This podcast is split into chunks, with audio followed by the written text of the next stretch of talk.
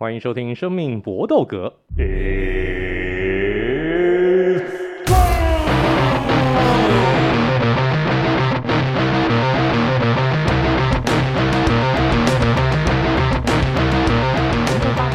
专注在 UFC 和综合格斗上面，那其他的东西真的以后有空再说。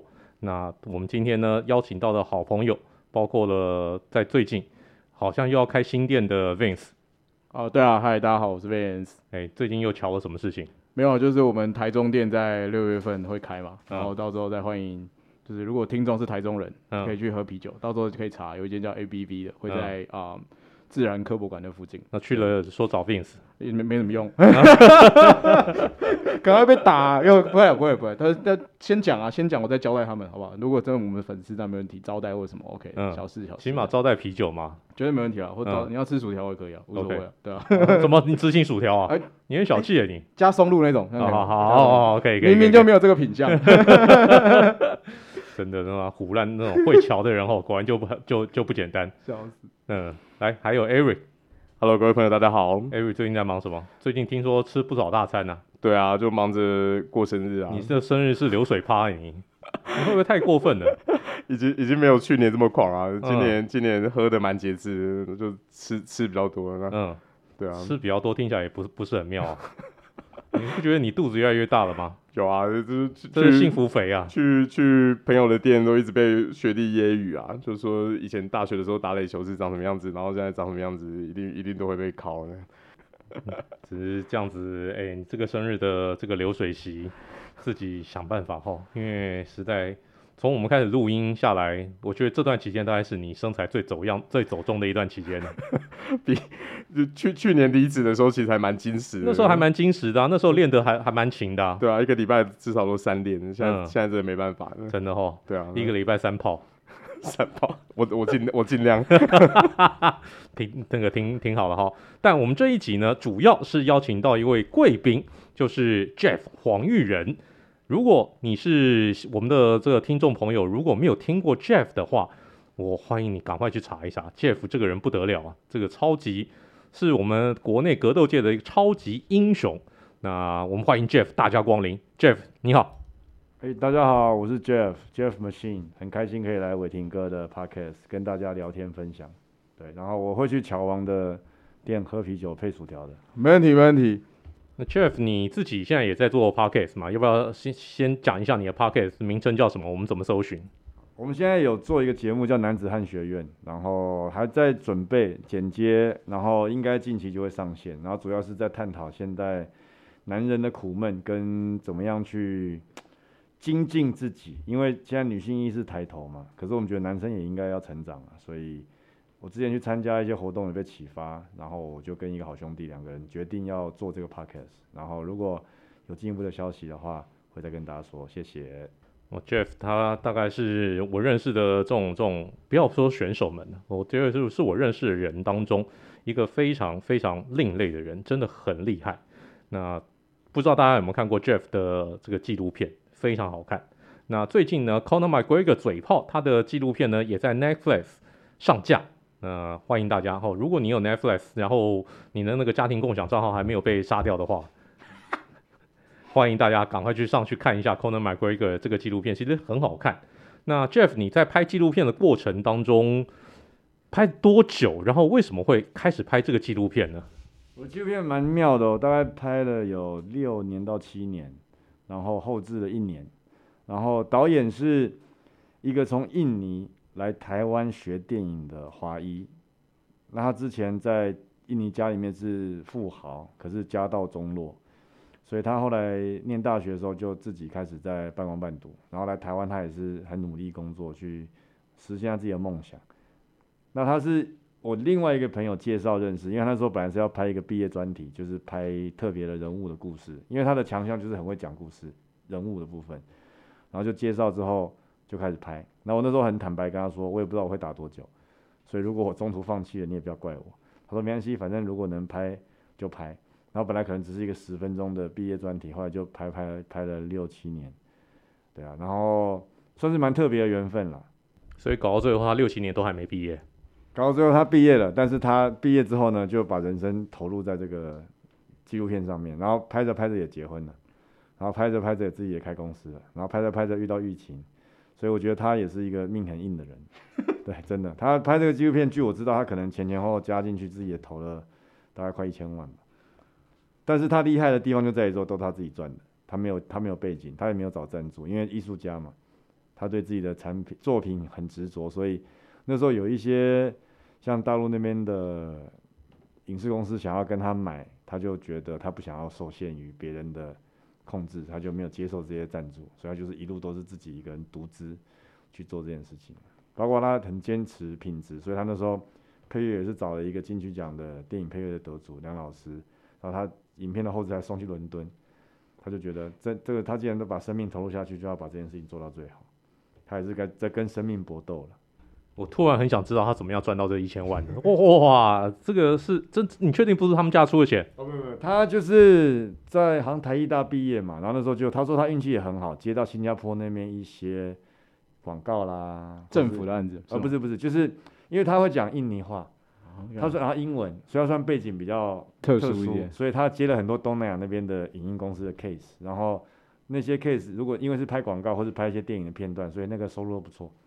那他因为在台湾，台艺大在电影界好像在东南亚有一定的知名度、知名度跟水平，所以他们等于是花了不少的钱去请他拍。他说他那几年真的案子也很多了，所以他就是用那样的收入去支撑他在电影上的梦想。像那时候我在世界各地，我跑去泰国啦，去哪里训练，他就是自己自费跟我去，然后去，然后飞机比赛他也是自己买票跟我去比赛现场去拍。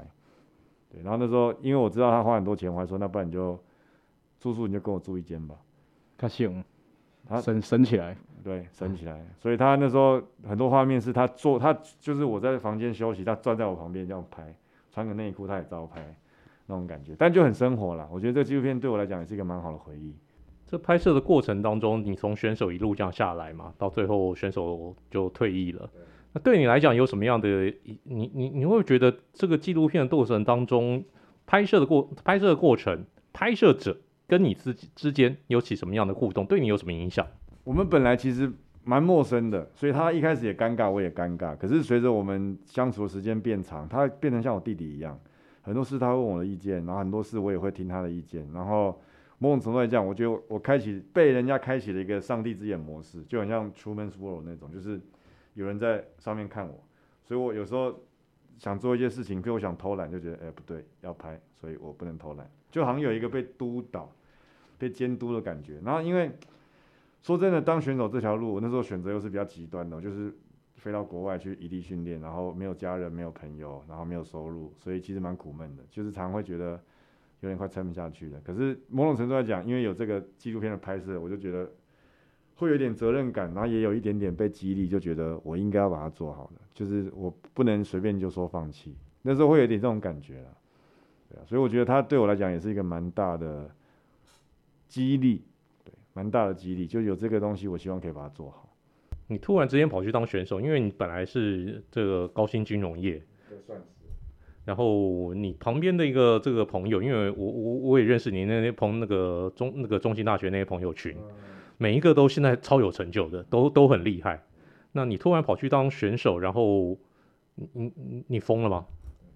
我现在想想，应该真的是疯了。对，那时候当然是觉得我在追求梦想。就然后像伟霆哥讲，我那些朋友现在学长啊、学弟啊，现在其实都蛮厉害的。然后大家都各自有一片天。然后有些人会觉得说，那你这样值得吗？你在人生那个精华的三十几到四十四十岁那那段时间，你拿去当格斗选手，然后好像在社会跟现实上面没有什么斩获。可是我觉得人生很长嘛，谁知道未来十年、二十年我会又有什么新的变化？然后。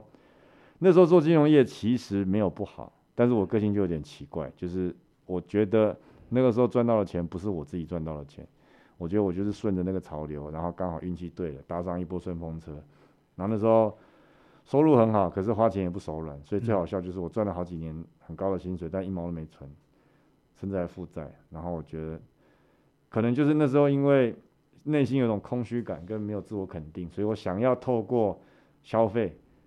去好像证明自己得到满足，就是我赚了那么多钱，我也不知道我值不值得，但是管他，我就先花再说，用那个东西当成一个发泄，然后想想就觉得蛮好笑的。可是我觉得做了这个决定之后，虽然我生活有一百八十度的大转变。可是我觉得我在这十年来讲，我的收获是远超过金钱价值的。虽然我看到身边那些朋友，他们现在的经济状况条件都很好，可是我觉得没关系啊，我选择了不一样的收获嘛。可能我这辈子到这个世界上来的任务就不是要赚钱，然后用这样的方式去想一想，我觉得虽然我知道自己很不正常，可是我觉得会达到我的目的，所以我也不会后悔。很多人就说，那你会不会后悔？你如果今天在金融业，会不会怎样怎样？我说其实不会，因为我做的那个产业在金融业里面现在是比较式微的。他们，我那时候以前同事都说，他们现在赚的钱可能也不见得比我多，所以我就觉得蛮讽刺的。如果我继续待着，可能也不见得会像我这样自己原本计划的路途这样进行。然后那时候我本来有想去大陆，那时候金融业在大陆个人理财刚起来，有想去，可是后来他们环境一直改变，我就觉得有时候命运这种东西不是你自己可以计划的。那你已经选定了一个方向，你就走，走着走着，也许就会有你的收获，而不会觉得是不是我走错路，因为。我觉得人生没有什么好回头，也没什么好后悔的。不过你拿那个消费来当成一种那种那种发泄的的的一个管道，这个还蛮猛的，好像只有那种你们这种高收入的人才做得到。像 Vince 呢，他就是有不一样的发泄方式，对不对？等下为什么是我？怎么了？啊、怎么了？不对哪方面的发泄方式？他是这样乔的吗？他喜欢用乔事情来发泄？也也没有也没有，就是也是喜欢吃东西。他乔事情目目的是为了赚钱。我、哦、是为了赚钱、嗯，我是真的是很爱赚钱。OK，对，想要证明自己看的是对的。我常常被人家讲说我这个人好像是跟钱有仇啊，我就说不会啊，我很爱钱啊。他说你从任何角度看都不爱钱。我说其实我很爱钱啊。我觉得没有人不喜欢赚钱嘛，也没有人不想要赚钱，可是。有时候面临一些抉择的时候，就是优先级吧。你的优先级，你的你的就是就是会摆把它摆在钱前面。对，我就觉得在关键做选择的时候，钱好像就常常会变说啊，没关系啦，反正再赚就有，就就就再说了。然后就好像都是别的东西的优先过去。可是我，所以我每次跟他说，其实我很爱钱，然后每个人说你没不爱钱，嗯，你是个怪咖。你当选手的时候，你你说你马上就出国去训练，对，然后你第一站去哪里？我第一站到巴西，然后巴西待了一段时间，先回台湾，然后再第二趟去巴西，也待了一段时间。然后后来因为巴西的签证时间，他们每年也都是有固定的天数的限制，后来我就跑到美国，然后后来就回台湾了。那段时间大概有两年吧，加一加大概有两年。然后后来美国回来台湾之后，有一段时间也是很惨，谷底。然后几乎要撑不下去了，我跟身边朋友说我要回归工作了，然后都莫名其妙撑下来了。然后撑下来之后，我就在二零一四年、二零一五年开始把训练的场地移到东南亚。我在泰国也待了一段时间，对吧？那时候真的几乎要放弃了，有一段时间很惨。那纪录片里面就有讲，就开车开开自己在那边哭啊，就觉得我把自己搞成这样干嘛？然后开的车也不是什么好车，就是一台价值六万块的快二十年的那个喜美三门小跑车。对，然后就觉得好像把自己搞得很惨，然后账单也付不出来，然后就想说，那我现在该怎么办？那就一直哭，就会做这种事情，也蛮好笑。现在想，现在回头想一想，觉得很好笑。可是当时的感觉蛮绝望的。因为我觉得你现在讲很轻描淡写，可是那时候一定不是那个状态。我记得那时候就是我户头剩八百啊，我手机账单是两千，然后我那时候银行最低应缴金额是九万。干，对对，硬到爆，对，就是一样。我心想，干，我是搞成搞什么东西啊？为什么要搞成这样啊？嗯、那时候，然后那时候手还断掉，因为比完赛手断掉，就是然后有一些纠纷，然后让我在比赛上面又没有办法很顺利去完成。就是我刚才跟伟霆哥讲墨菲定律嘛，你不好的时候，什么事情都来找你啊。对啊，那我觉得那个时候就是一个考验呐。那时候如果放弃了，就放弃了，也也不会怎么样。也许那时候我放弃了，会比现在过得好。可是那时候我就没放弃。我那时候真的就是咬个牙，心想他妈的再怎么烂就这样子了，我就跟你拼了，我看可以多烂，好不好？破产，然后嘞，然后嘞，手断了，脚也断了，然后嘞，再来嘛，我就跟你拼了嘛，看可以多烂嘛。哎、欸，后来就没事了，就慢慢爬起来了。就是有时候那个一念之间，我觉得蛮妙的。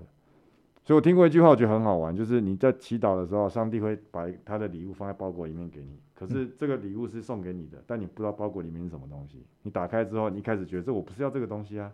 可你会发现到这个东西其实是让你达到目的的工具，只是你现在可能短时间看不出来。对，当下他就把这个包裹给我嘛，你要破产了，然后我就觉得上帝你在搞我嘛，我明明就要追求梦想，把我搞那么惨干嘛？可是后来就觉得这就是一个，这是一个礼物啊，他就是要逼着我去面对嘛。然后因为这样，我也其实改变了很多我自己对人生跟价值观相关的想法。我觉得这段这一段旅途对我来讲蛮重要的。走上这一段旅途的过程，其实大家真的看一下纪录片，纪录片当中其实讲了不少关于 Jeff 这一路走来的这个心路历程。那这一次呢，我们也特别会送出 Jeff 的这个纪录片一张来给观众朋友们，到时候我们再研究一下这个抽奖方法。那 Jeff，你那个时候去巴西，为什么是第一站先选巴西，不是选美国啊、日本啊这种比较好去的地方？你是认识比利哦？因为巴西是一个我从小向往的天堂，我从很我不知道为什么莫名其妙，就是我可能十几岁就觉得巴西很酷，没有原因，就看到那个电视上的那个海滩啊，那到巴西的时候资讯不多嘛，就只看到那些东西。然后像我就知道巴西是格斗王国，以前看刃牙啊什么都讲什么巴西格斗王国啊，什么四什么四百战无败啊，就是类似那种很多传奇。然后功夫旋风那时候有格雷西柔术第一次登场嘛。还把公太郎勒昏啊什么的，就觉得哇，巴西很酷，很多很厉害的东西。然后那时候网络也不发达，但是就看电视介绍 Z 频道什么 UFC，哇，巴西柔术。然后就这巴西这个字就一直这个国家就一直在我脑海里有一个印象在。然后那时候就觉得，既然要去，就去巴就格斗王国，因为那时候我去的那个时候还有很多冠军是巴西的。后来当然就是 UFC 世界各地发展的很好，就有世界各地。那时候我记得冠军好几个都巴西的，然后最强的选手都在巴西。然后我就觉得，既然要去，就是对，直接往魔王的巢穴越级打怪打看看呐。那时候想法就是这样啊，然后就越级打怪了，然后就飞巴西。然后巴西除了格斗很强之外，他在里约热内卢啦，他的文化跟风情也是非常开放，然后很欢乐的。所以我就对那个地方去了之后，才发现到比我自己想象的更开放，然后也在那边得到很多不同的启发。我觉得那是一个蛮有趣的国家。唐老大去巴西就生了一个小孩，你有没有？我可能很多个，但我不知道有在哪里。对，没有。我朋友就开玩笑说，现在去中南美洲，搞不好会看到有跟你长得很像的小孩，然后问你爸爸是谁，说我不知道。我妈妈说，从出生之后爸爸就不见了。但那边真的是很一个很有趣的地方啦，文化很特别，然后大家如果把你当朋友，他们对待你的方式也很特别，然后就很热情，然后是一个非常奔放的地方。但是现在听说当地人都觉得，连巴西人都觉得巴西很危险。因为经济状况，我去的时候刚好遇到他们景气最好那几年，然后他们说现在巴西又回到以前很危险那种，就像那个电影里面那个《City of God》里面，就是黑帮啊、黑道啊在抢抢地盘、贩毒啊。那时候我去的时候，因为在奥运前几年政府在扫荡，然后他们就有去做一些调整，然后跟黑帮我觉得应该是有妥有谈条件，所以我那时候是二零一二年去嘛，还蛮还相对算安全了。就没听到什么太多太可怕的事，除非你自己白目被抢了就怪自己。然后我在那边就是蛮和平的。然后那时候我记得我住的地方离法贝拉就是隔着，我住的地方在法贝拉的山下。然后法贝拉人他们还帮我取绰号，因为我那时候住在我朋友家，他们就跟我说：“你知道你有绰号吗？”我说：“什么绰号？”他就说：“疯狂头发的中国人。”因为那时候是留那个 Mohawk 还很长。然后我说为什么给我取这绰号？他说有绰号代表他们其实对你有印象，觉得你是一个有趣的人，所以他说这样是好事。我说哦，OK OK，有绰号起码证明自己是个咖嘛，对不对？像台北桥王就是个很好的绰号。我其实我这个这个绰号好像也是今天才出现，之前不是这个，之前之前不是这个，之前不是这个，之以后都有这个绰号。台北之前不是这个，之前说说听得网啊，一些妈奇奇怪怪的东西。我今天会我今天会回去在我的 social media 说，我今天认识了台先不要，而且要在台中要开个啤啤酒。先先不要，先不要。因为你对那个 Jeff 有没有什么比较好奇的地方？在台湾一开始的时候，自己就都有武术背景，然后一路学上来嘛。我是大学毕业那一年开始学空手道，对，我从小就有功夫梦，可是我家人一直不让我去，对，然后以前都在打篮球，然后大学毕业那年就想说，反正都要毕业了，当兵前没事做就学空手道，就没想到就栽进去了。然后那时候在打工的时候，一天到晚在柜台练空手道，然后那时候同事都觉得这个人怪怪的，这边捶桌子啊，这边打型啊什么的，对啊。然后后来就是从空手道升到黑带之后，然后就开始接触拳击啊、泰拳啊，然后也开始接触柔术。然后那时候有打业余比赛了，我去那时候业余时候有去打什么大道属北斗旗的亚洲杯，也有拿名次。然后就觉得这东西好像对我来讲蛮有意义的。然后就一直有心里一直有一个声音说，哎，如果我去打职业会怎么样？那时候是有这样想过的。对，然后第一次是打退堂鼓，然后第二次就是我在我三十几岁那一年，就觉得拼就拼了，反正再不打也没机会了。对，没想到一打一打，人生就从此不一样了。有时候我觉得，我现在其实对很多事情我都相信是命运的安排了，也不能说是宿命论，但我是蛮相信轮回。然后我也相信，我们每个人到这个世界上，可能这一次都有一个不一样的使命。我觉得我的使命可是要完成这件事情，有天命。对对对对，我蛮相信的。所以我不是不爱钱，但是我的天命就跟台北桥王讲的，我这一这一世的优先顺序可能钱不是在前面。对，所以我也看的比较淡的，但不是说我不赚钱，我也蛮认真在工作的。讲到工作，Jeff 除了平自己平常教拳这个教拳以外，你还是 WOTD，就是这个台湾的这个格斗赛的执行长，诶，这个很很很厉害。你做一个那个 promoter，像是有点像 Dana White 这样子一个这种角色，跟你自己的这种练习教拳啊，身为一个教练啊，到底有没有什么身份上面的冲突？我觉得其实我说真的，我蛮低调的，就是我也不会刻意像 Dana White 那样站在。站在幕前，好像想要去控制或掌握什么，我是很享受，就是跟选手交流那种氛围。所以，我记得我前面办完比赛的时候，很多外国人来跟我说：“哎、你很酷诶，因为感觉起来你是真的很热爱这个运动，然后你跟每个人都认识。”我说：“我就是我就是一个选手啊，我喜欢这个东西，所以我希望可以有机会把这个舞台献给有梦想的人。然后每个选手上来几乎都认识，会跟我打招呼，然后比完赛也都跟大家鼓励。我觉得我是站在一个选手的心情去。”思考怎么样去把赛事办好，那当然也要谢谢我们主席，就是凯哥，给我们很多资源去支持我们。那我觉得我，我在办赛事的时候，我会认为我自己不是主角，我认为我是配角，我是把选手推到舞台上的人。那我自己在打比赛的时候，当然就是以我为自己的最重要的出发点跟目的。那我在当教练的时候，我也是把我选手当成优先，所以我觉得。就让我想到一件事，就是我其实我们每个人在生活中都要扮演很多角色啊，你不可能永远都当主角嘛。如果你永远想要当主角，你这个人人缘一定不会太好，因为大家都会觉得你这个人就是很自大自私。那我觉得我喜欢当不同的角色，因为我认清楚一件事，就是有时候我可能是要辅助别人，有时候我可能是要当一个推手，有时候我可能当主角，有时候我可能只是一个配角。我觉得任何角色都好，我只要认真做好，我在任何事情里面就可以得到我自己的收获。所以。又当教练，又当选手，又当 promoter，这件事真的很累。因为有一次 WTT 的第二届，我还自己下场打，然后那时候真的是忙翻了。我在我在泰国训练的同时，我还要跟选手联络，然后还要帮选手写介绍，然后还要去确认每一项事情是不是 OK。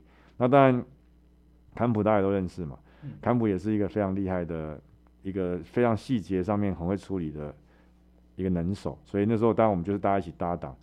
去协助，然后完成很多事情。可是回到台湾之后，我又要减重，然后又要招待外宾。我还记得我带外宾去逛夜市，然后我在减重，他们就一直吃鸡排，吃很香的东西。然后每个人都看着我说：“你不吃吗？”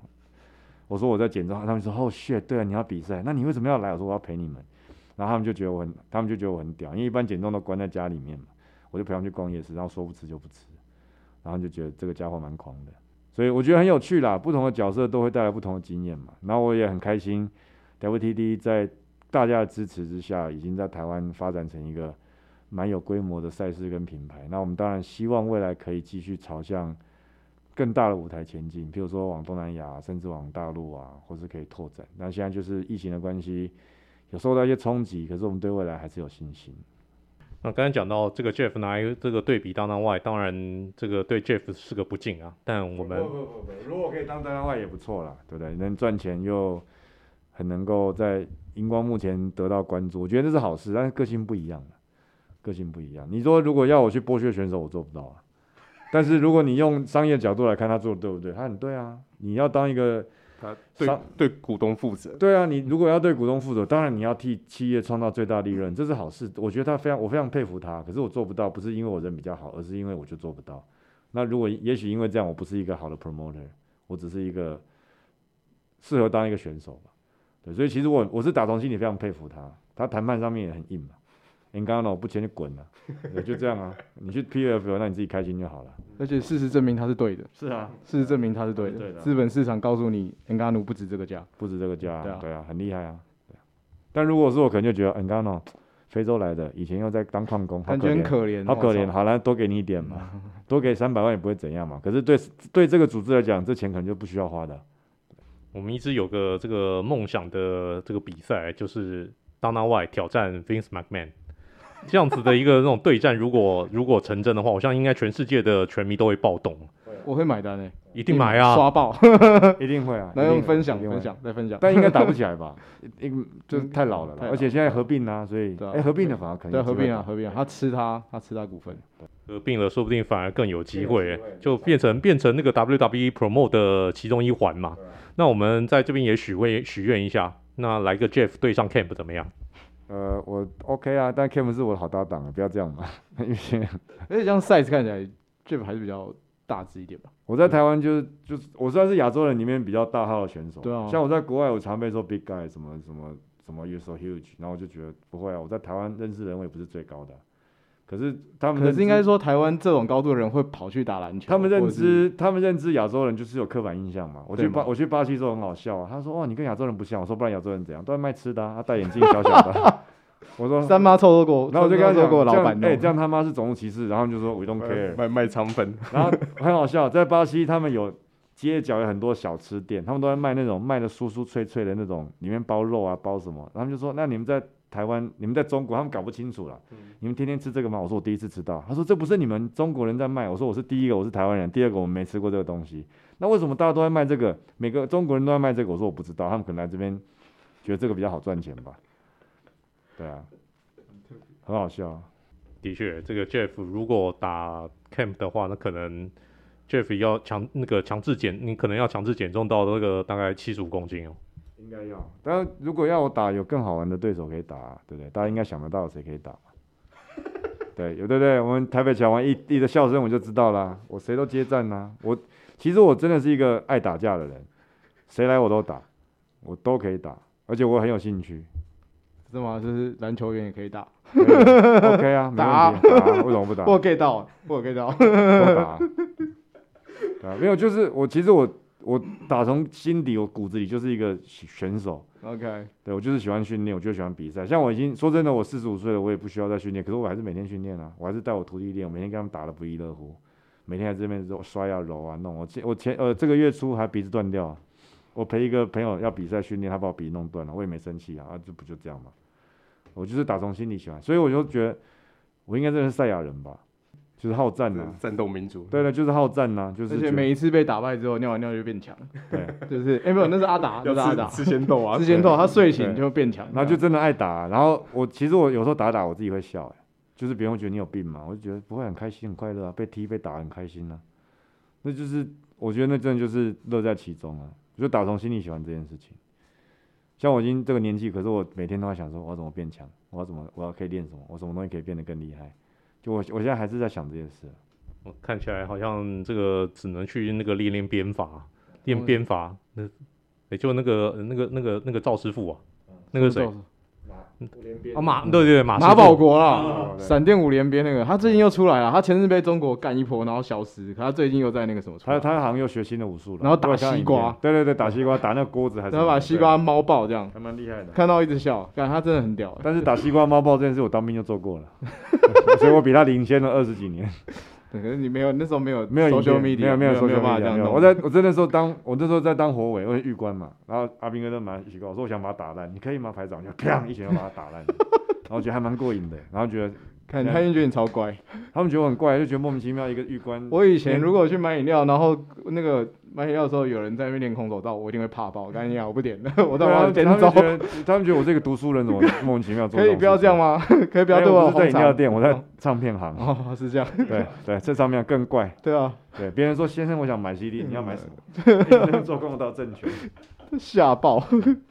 Jeff 真的很多的故事，希望以后还有机会来分享。这个就是我们今天 Jeff 的大驾光临。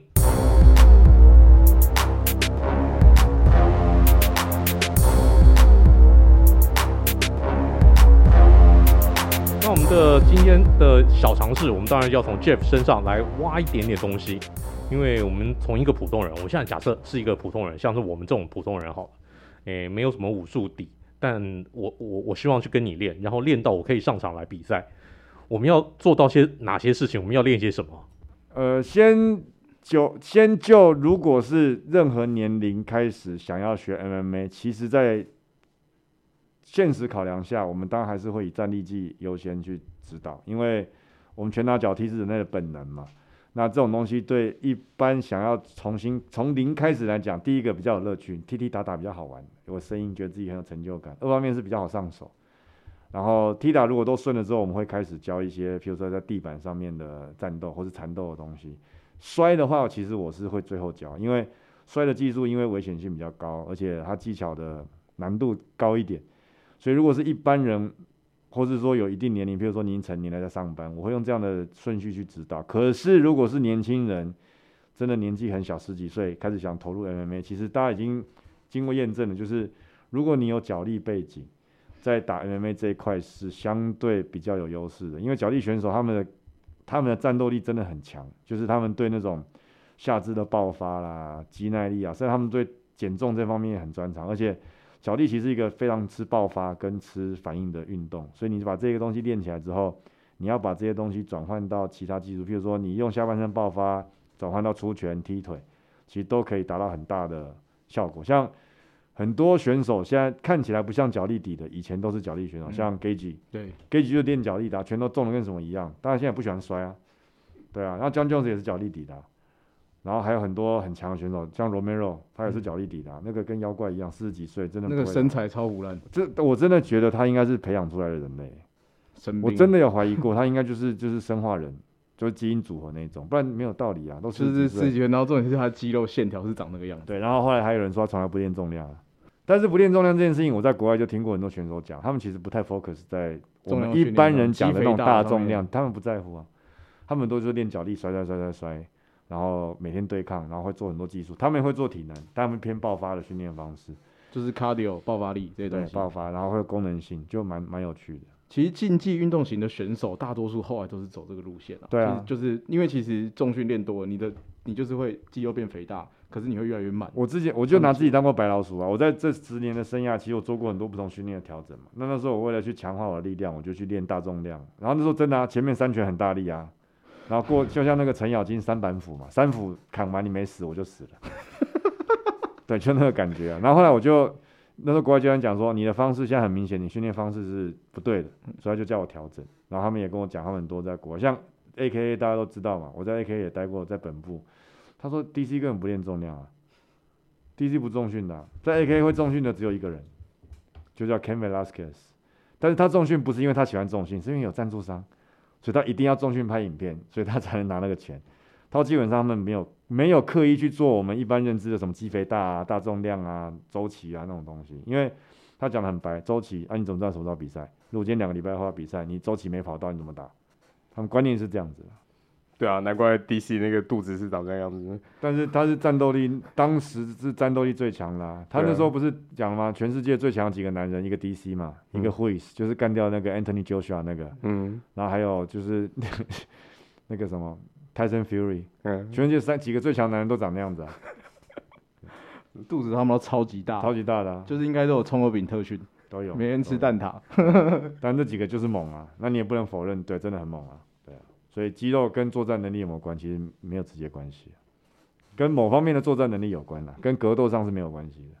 所以如果下次你在那个外面跟人家打架的时候，你其实你挑那种肌肉棒子，你不一定会输。真的、哦、不一定哦，不一定会输。很多肌肉棒子看起来能打，其实都不能打。而且他们有，我知道很多肌肉棒子其实很怕打，就是其实他们普遍是。我就虽然说我不是职业运动员，可是像我到现在都还在打篮球。我肌肥大状态最好的时候，就是我篮球打得最烂的时候。对，就是因为我会变得他妈超级慢，然后对，然后那时候我打球的时候，我队友就一直跟我说：“干你他妈是 Howard，然后你他妈超级矮，干你啊！”然后就是，然后我就没有办法上场，超级白。然后后来才开始慢慢又减脂，然后开始跑爆发力的课表。然后那段时间很，而且我觉得肌肥大，你练到一个状态的时候。因为你的神经什么都在最 tense 的那个状态，其实你那时候会爆干怕痛、欸，哎，就是很容易不舒服。对啊，是啊，所以很多肌肉棒子看起来很猛，都很怕打、欸。你那个随便塞两下，下段砍一次，啊、哦，痛啊痛，也没那么痛、啊。附件，真的太有趣了。好，这个就是我们今天的 Jeff 小常识。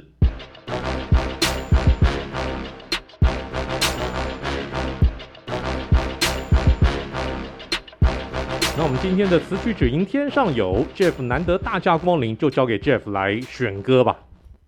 好，我选了两首我在巴西的时候非常爱的歌，然后对我在当时的生活有很大的启发跟意义。然后一首是主唱叫 Lure，然后叫 Baixo Pesadão。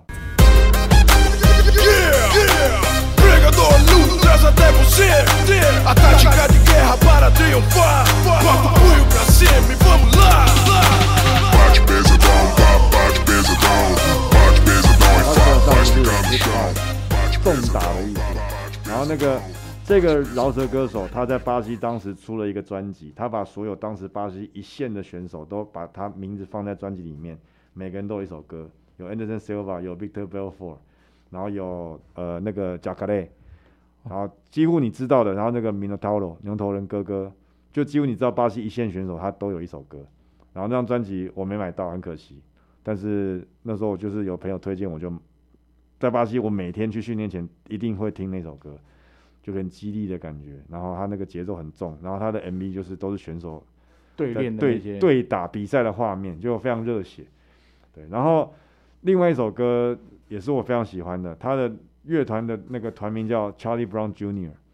查理布朗，小查理布朗，听起来好像是爵士乐团，但他们是一个有点雷鬼饶舌的摇滚乐团，然后。主唱的声音非常有磁性，主唱叫 Chorão，那时候我很喜欢他，可是他二零一三年好像就是用药过度挂掉了。然后他的歌其实都是比较节奏轻快的，可是我非常喜欢他一首歌叫做 Dia de Luta, Dia de Glória。Dias de luta, dias de glória。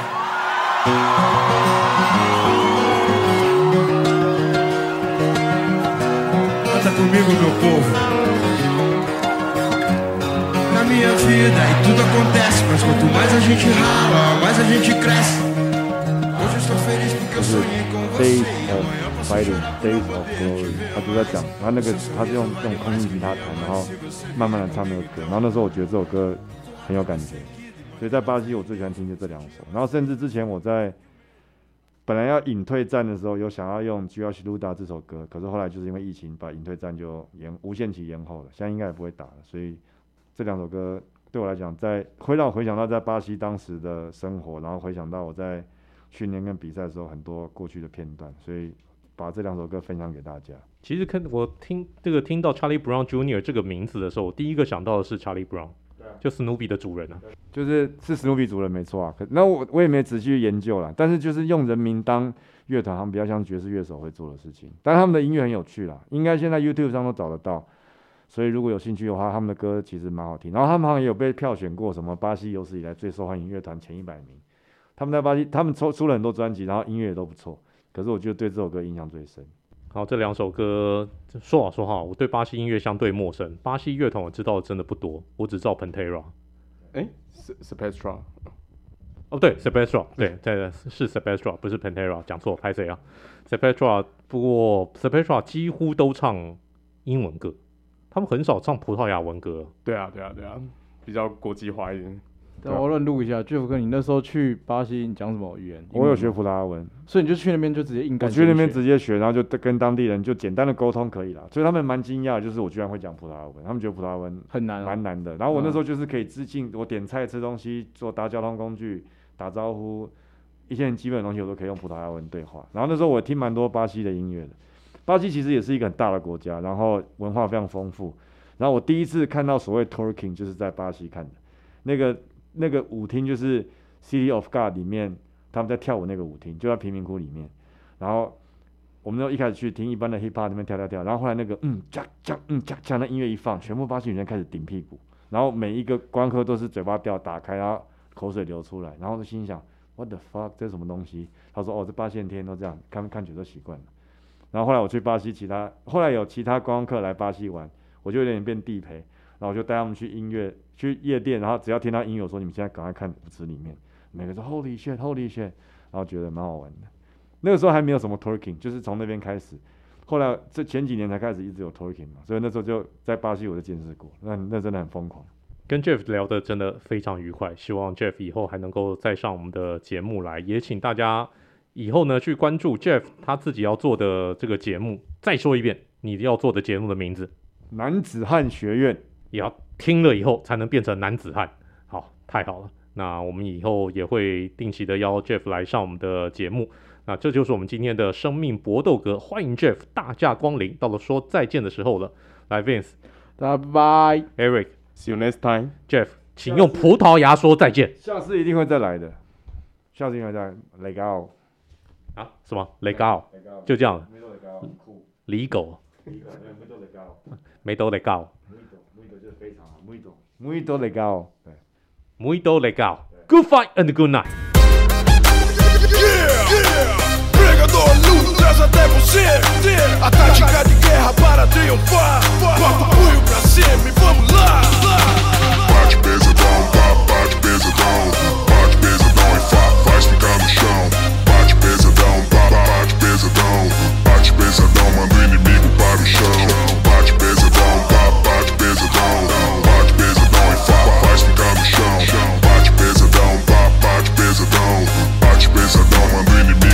show. pesadão e faz que nem sanção. Vai na força do Deus vivo e desce a mão. Só que o soldado eficiente não vacila. Não cai duas vezes no chaveco da Dalila. Puxa o ar, puxa o ar, puxa o gás, vai respira. Essa guerra é longa e não acabou ainda. Briga, brigador, que nem prego pregador. Mas briga com amor, põe paixão na peleja. Pra que todo mundo veja o guerreiro que cê é. Que nem rock balboa, toma só que ainda fica em pé. Sangue pelo sóio, sangue pelo nariz. Mas não deixe escapar a chance de ser feliz. Não é o que cê quis, o que sonhou a vida inteira. Então vou mandar pro chão e me enrolar na bandeira. Derrotado dessa briga, pode crer que eu não saio. O troféu é meu, pois o campeão sou eu, então eu paro.